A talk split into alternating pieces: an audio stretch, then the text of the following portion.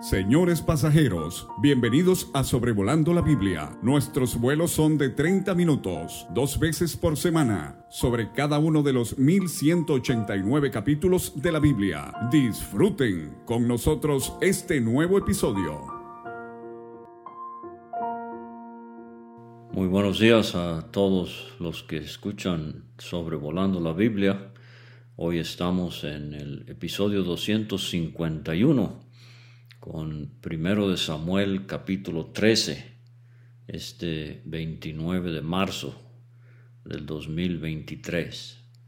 Estamos ya en la primera monarquía de Israel con el reinado de Saúl. Recuerde que esto significa que estamos eh, unos años eh, antes de mil años antes de Cristo. O sea que estamos leyendo eventos que sucedieron hace poco más de tres mil años. Ahora eh, vamos a ver en este capítulo 13, eh, primeramente en los versículos 1 a 7, que Saúl se prepara para su segunda batalla. Eh, vimos en el capítulo 11 que peleó contra los amonitas en el primor de su reinado, en su primer amor eh, le fue bien, pero ahora vamos a ver su segunda batalla, eh, que es contra los filisteos, y sabemos ya, ellos eran una espina eh, para el pueblo de Israel, Saúl va a tener que pelear contra ellos más de una vez, y es contra ellos que él termina perdiendo su vida en el capítulo 31 de este libro. Eh, pero aquí en el capítulo 13, a diferencia del capítulo 11, eh, Saúl empieza a mostrar sus defectos que traerán su descalabro eh, y su descalificación como rey. Ahora, dice el versículo 1, había ya reinado Saúl un año, y cuando hubo reinado dos años sobre Israel, y eh, entonces escogió luego a tres mil hombres, etc. Ahora, este versículo 1 eh, presenta eh, lo que vamos a llamar una variante textual. Hay una, hay una dificultad con este versículo 1 y quiero por unos momentos hacerle algunos comentarios acerca de la ciencia de la crítica textual no es crítica en el sentido negativo, sino en el estudio serio, minucioso, eh, en cuanto al texto que usamos eh, en la palabra de Dios. La Biblia es inspirada por Dios, su autoría es divina, sus escritores fueron humanos. Eh, ahora, la Biblia es inerrante en sus manuscritos originales, o en sus autógrafos originales, eh, es eh, inquebrantable, dijo el mismo Señor Jesucristo, eh, es verbal en su inspiración, palabra por palabra, pero recuerde, especialmente si usted es nuevo en la fe, recuerde que no tenemos ninguno de los manuscritos originales o no los hemos encontrado todavía. Lo que tenemos hoy son manuscritos, algunos muy antiguos, pero son copias de las copias de las copias de los manuscritos originales.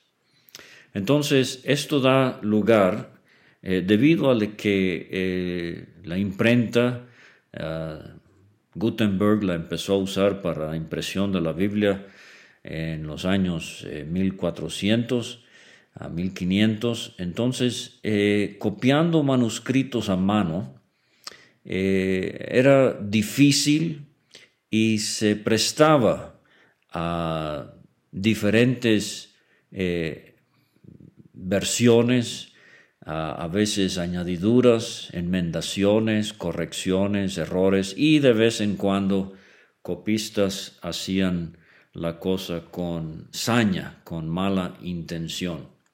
Entonces, la crítica textual es la ciencia por medio de la cual eh, eruditos tratan de eh, llegar a lo más acertadamente posible al texto original.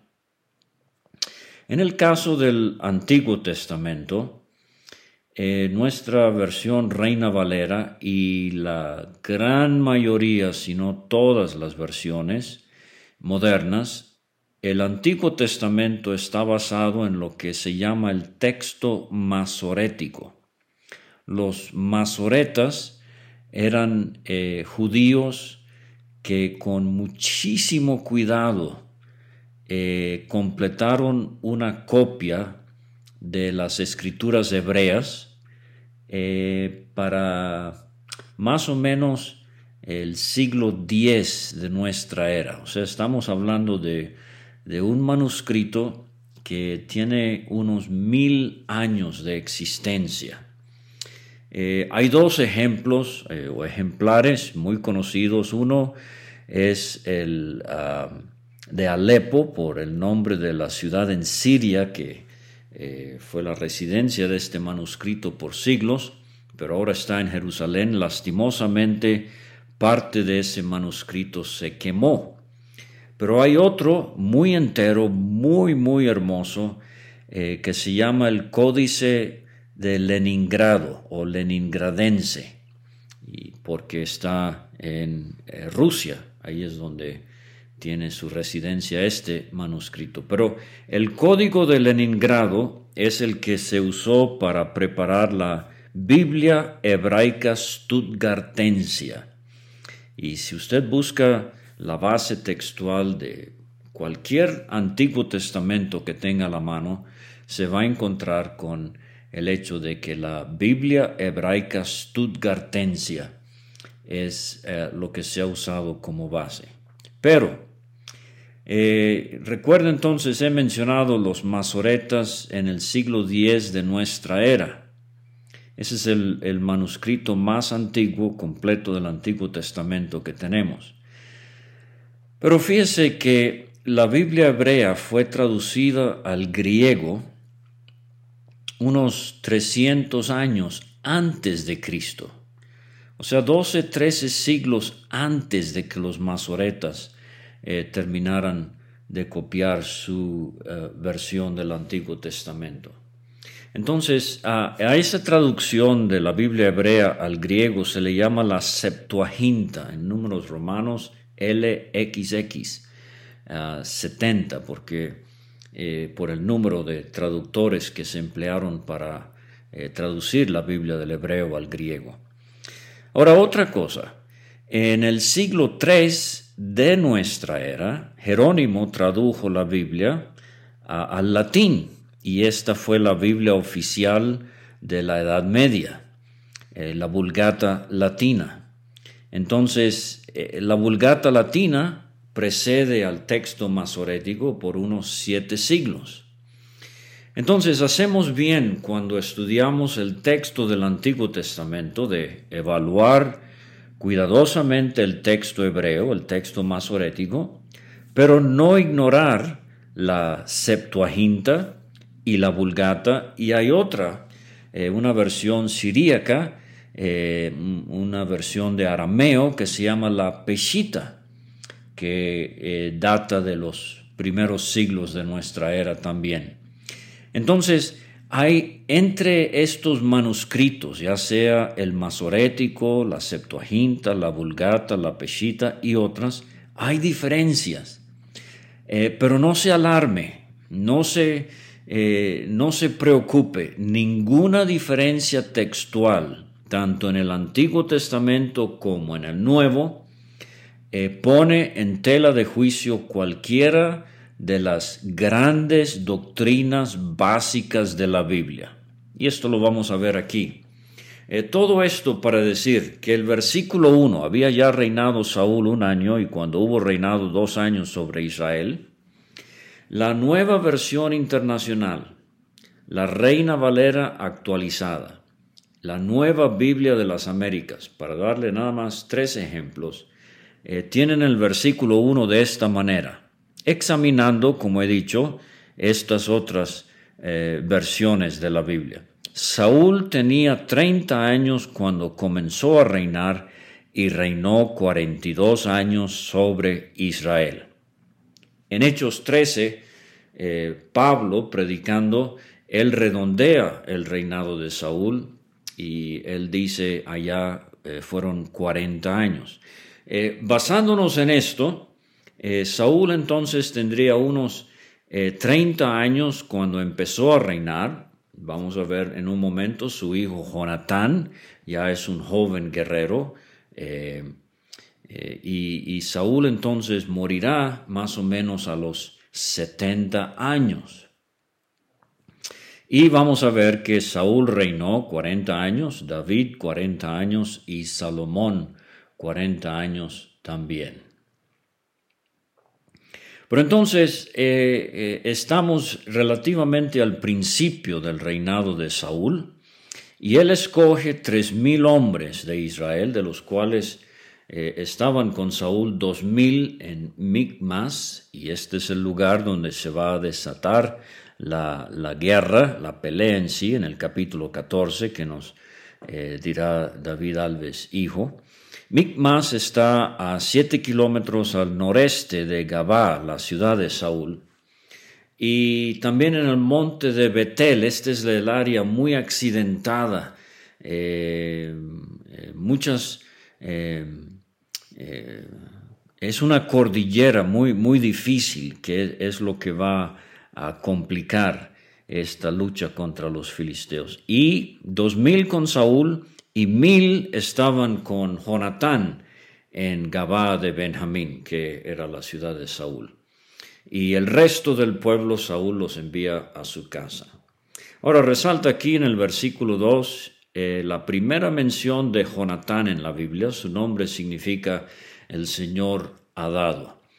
Y sería bueno hacer un inventario en su vida de cuántos Jonatanes eh, tiene usted. No me refiero a hijos físicos necesariamente, pero sí eh, podemos ver la bondad de Dios en todo lo que Él nos ha dado. Este Jonatán va a ser el hijo más prominente de Saúl y llegará a ser un amigo entrañable de David, aunque eruditos piensan que tenía unos 30 años mayor, eh, era 30 años mayor que David. Eh, entonces fíjese cómo la edad no necesariamente impide una amistad íntima y genuina. Y de entrada vemos la, eh, la iniciativa de este joven Jonatán, atacó, dice el versículo 3, a la guarnición de los filisteos que había en el collado, y lo oyeron los filisteos. Hizo Saúl tocar trompeta, el famoso sofar, eh, por todo el país. Esta era la trompeta que usualmente usaban los israelitas, diciendo, oigan los hebreos. Hebreos es un nombre que data desde los tiempos de Abraham. Abraham, el hebreo, vimos en Génesis 14.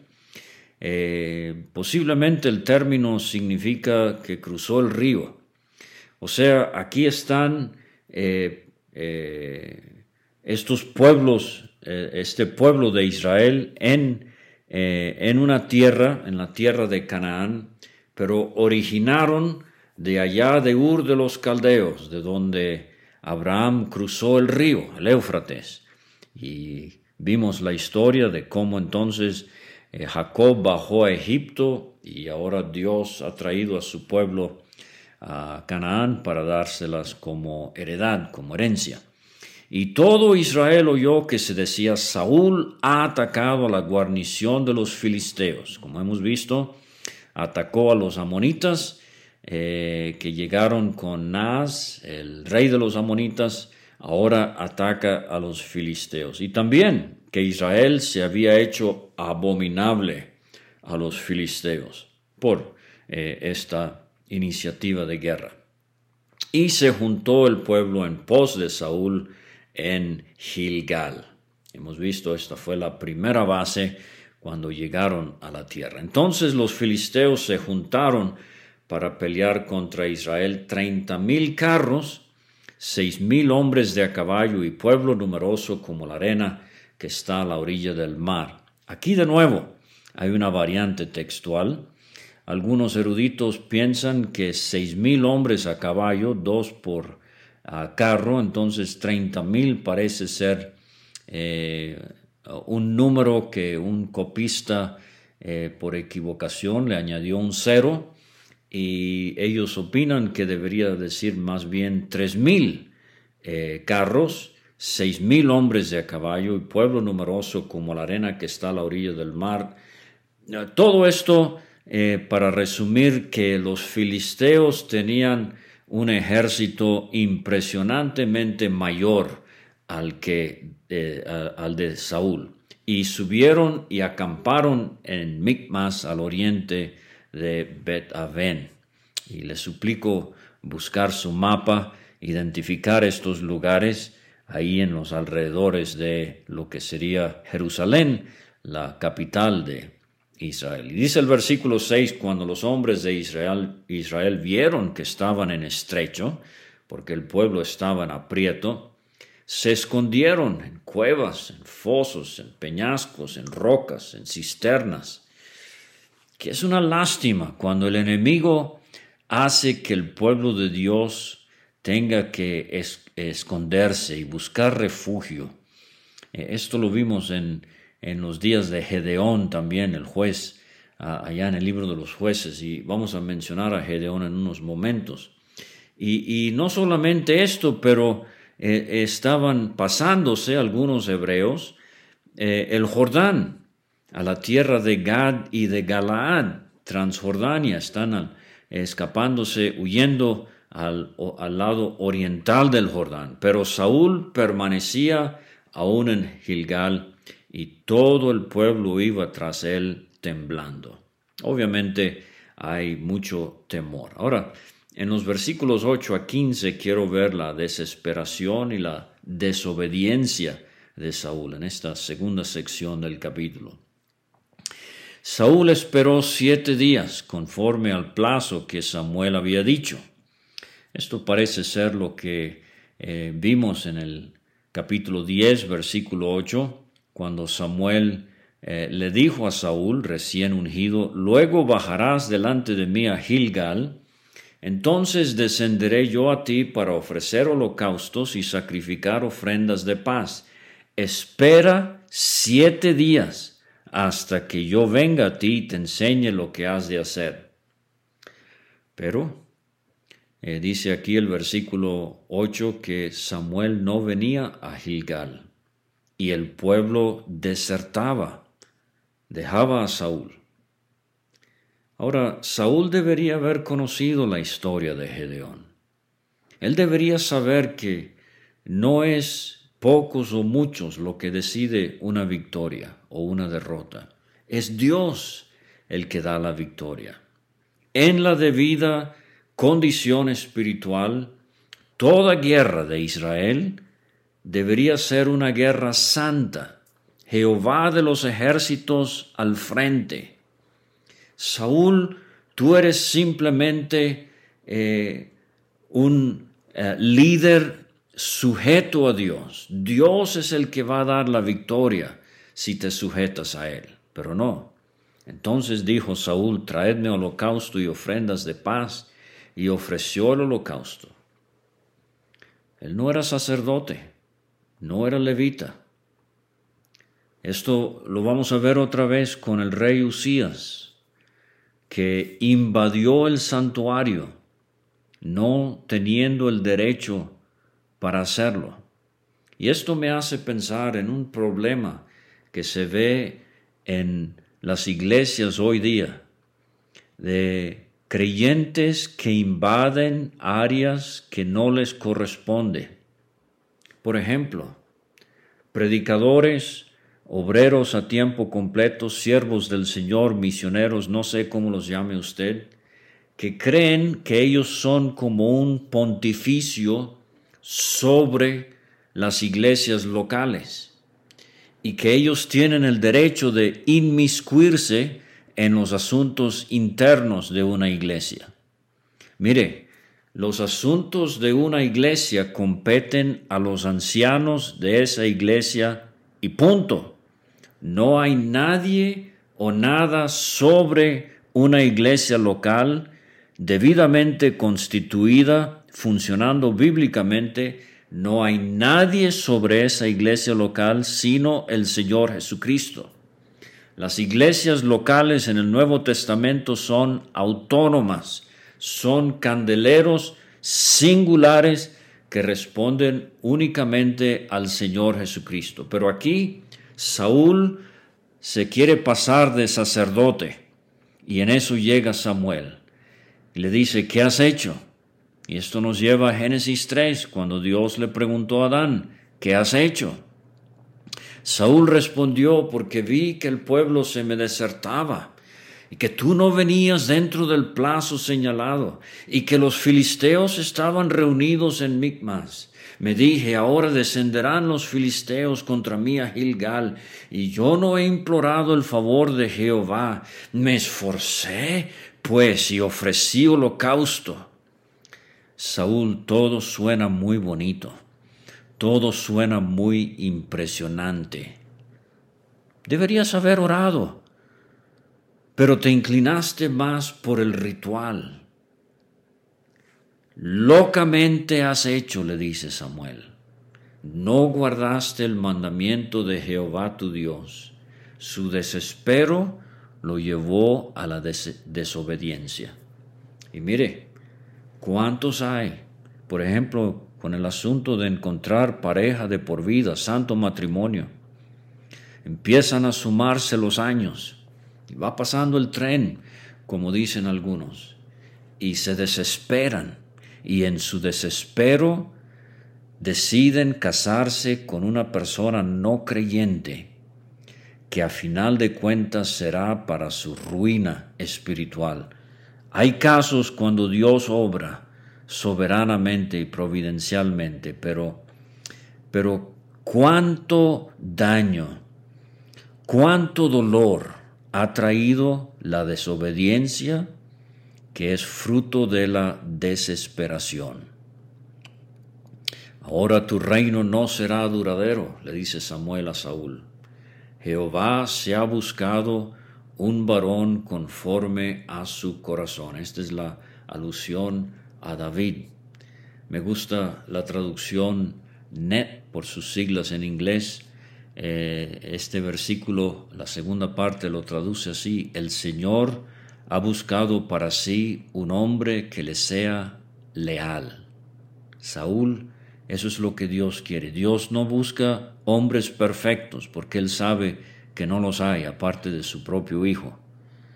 Pero David, con todo su pecado, su imperfección, su debilidad, mostró ser un hombre leal a Dios.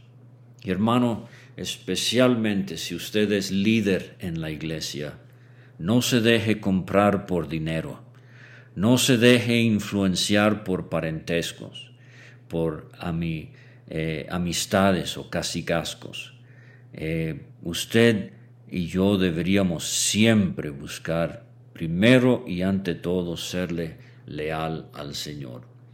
Se ha buscado un varón conforme a su corazón, al cual Jehová ha designado para que sea príncipe sobre su pueblo. Y esto vamos a ver el pacto de Dios con David en el segundo libro de Samuel capítulo 7.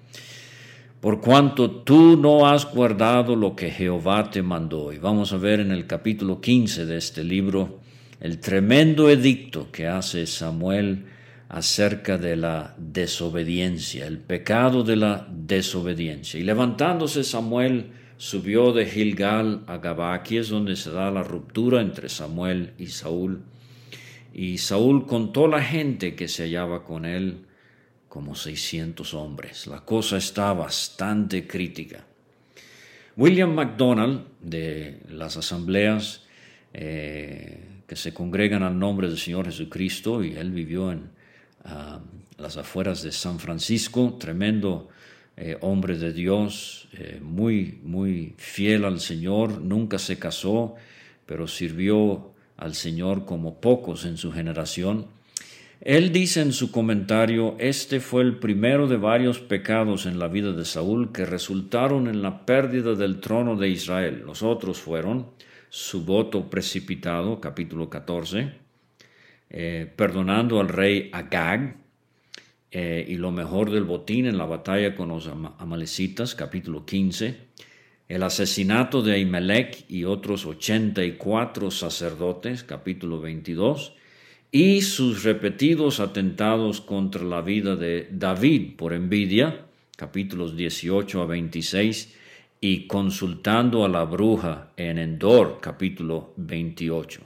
Entonces fíjese cómo aquí, eh, capítulo 13, Saúl se desespera y desobedece y ahora vienen una serie de tropezones en su vida para un final bastante triste. Bueno, la última sección del capítulo, versículos 16 a 23, tenemos dos estrategias contra los filisteos antes de la batalla que se va a dar en el capítulo 14. La primera versículos 16 a 18, tenemos que se repartieron tres escuadrones de merodeadores. Dice el 16, Saúl pues y Jonatán su hijo y el pueblo que con ellos se hallaba se quedaron en Gabá de Benjamín, la ciudad de Saúl, pero los filisteos habían acampado en Micmas. Y salieron merodeadores del campamento de los filisteos en tres escuadrones. Uno marchaba por el camino de Ofra, al norte, otro marchaba hacia Bet Orón, al oeste, el tercer escuadrón marchaba hacia la región que mira el valle de Seboim. No sabemos exactamente dónde era esto, pero parece ser hacia el sureste. Entonces fíjese cómo eh, los, filisteos tenían su estrategia. Eh, tres grupos y ellos van a rodear a, Saúl y sus 600 hombres. Ahora, eh, apreciado creyente, recuerde que nuestro enemigo tiene su estrategia. Primero Pedro 5, 8 al 9 dice Pedro acerca del diablo, sed sobrios y velad, porque vuestro adversario el diablo como león rugiente anda alrededor buscando a quien devorar, al cual resistid firmes en la fe entonces el diablo tiene su estrategia. Él quiere vencernos, no puede robarnos la salvación, pero quiere que llegamos discapacitados a la gloria. Bueno, ¿qué de nosotros? Nosotros tenemos nuestra contraestrategia. ¿Estamos listos para responder a los ataques del enemigo? Que el Señor nos ayude a ponernos el la armadura de Dios para poder estar firmes. Y eso está en Efesios capítulo 6. No se duerma, creyente. Camarón que se duerme se lo lleva la corriente. Me enseñaron en la escuela cuando era muchacho. Pero la segunda estrategia, versículos 19 a 23, era eh, no solamente rodear al enemigo, pero desarmar al enemigo. Aparentemente, eh, dice el erudito Eugenio Merrill, eh, los filisteos habían aprendido la metalurgia sofisticada de los hititas y otros pueblos de Anatolia, al norte, con los que habían entrado en contacto como parte de la migración, gente del mar que era, eh, desde el mar Egeo a Canaán, más o menos el año 1200 antes de Cristo.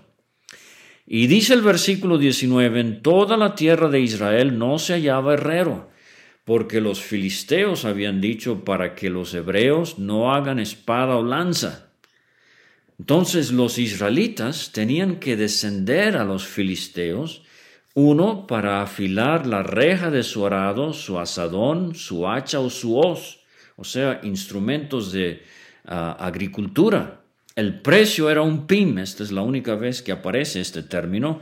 En la Biblia parece ser dos terceras partes de un ciclo eh, para afilar las rejas de arado y los asadones, y una tercera parte de un ciclo, dice el 21, para afilar las hachas y por componer las aguijadas que se usaban para los bueyes.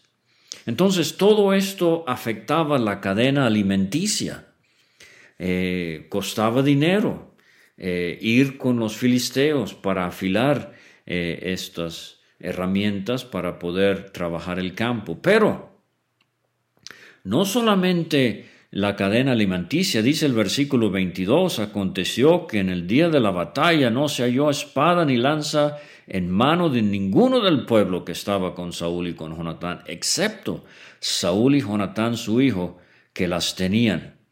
Y la guarnición de los filisteos avanzó hasta el paso de Micmas. Entonces la estrategia fue rodear al enemigo, la estrategia fue desarmar al enemigo, hacerle difícil eh, la producción de alimento. Ah, esa es una estrategia hoy. El diablo quiere que usted no lea su Biblia. El diablo quiere que usted no asista a las reuniones. Él va a hacer todo lo posible para privarle de alimento espiritual. ¿Qué dijo Cristo? No solo de pan vivirá el hombre, sino de toda palabra que sale de la boca de Dios. Creyente, usted y yo necesitamos diariamente alimentarnos de la palabra de Dios. Pero el diablo también quiere desarmarnos espiritualmente. Él quiere hacernos la vida tan, tan complicada para que no haya tiempo de leer eh, las escrituras y de llevar la espada del Espíritu, dice Pablo en Efesios 6, que es la palabra de Dios. No salga de casa, creyente, sin alimentarse del pan de la palabra. No salga de casa sin su espada. No estoy hablando necesariamente de una Biblia física, pero estoy hablando de llevarse eh, en el corazón la palabra de Dios para que así pueda eh, combatir contra el enemigo, porque Él quiere y está listo para destruirle. En el capítulo 14 veremos el desenlace. Ahorita la cosa se ve muy complicada. Eh, los filisteos están en Micmas con su tremendo ejército. Saúl está con Jonatán y 600 hombres. Vamos a ver que aquí en el capítulo 14 Saúl va en descenso, pero Jonatán brillará más y más. Que Dios nos ayude a evitar los pecados de Saúl y a crecer espiritualmente como Jonatán lo hace en este libro. Muchas gracias por escuchar y hasta la próxima.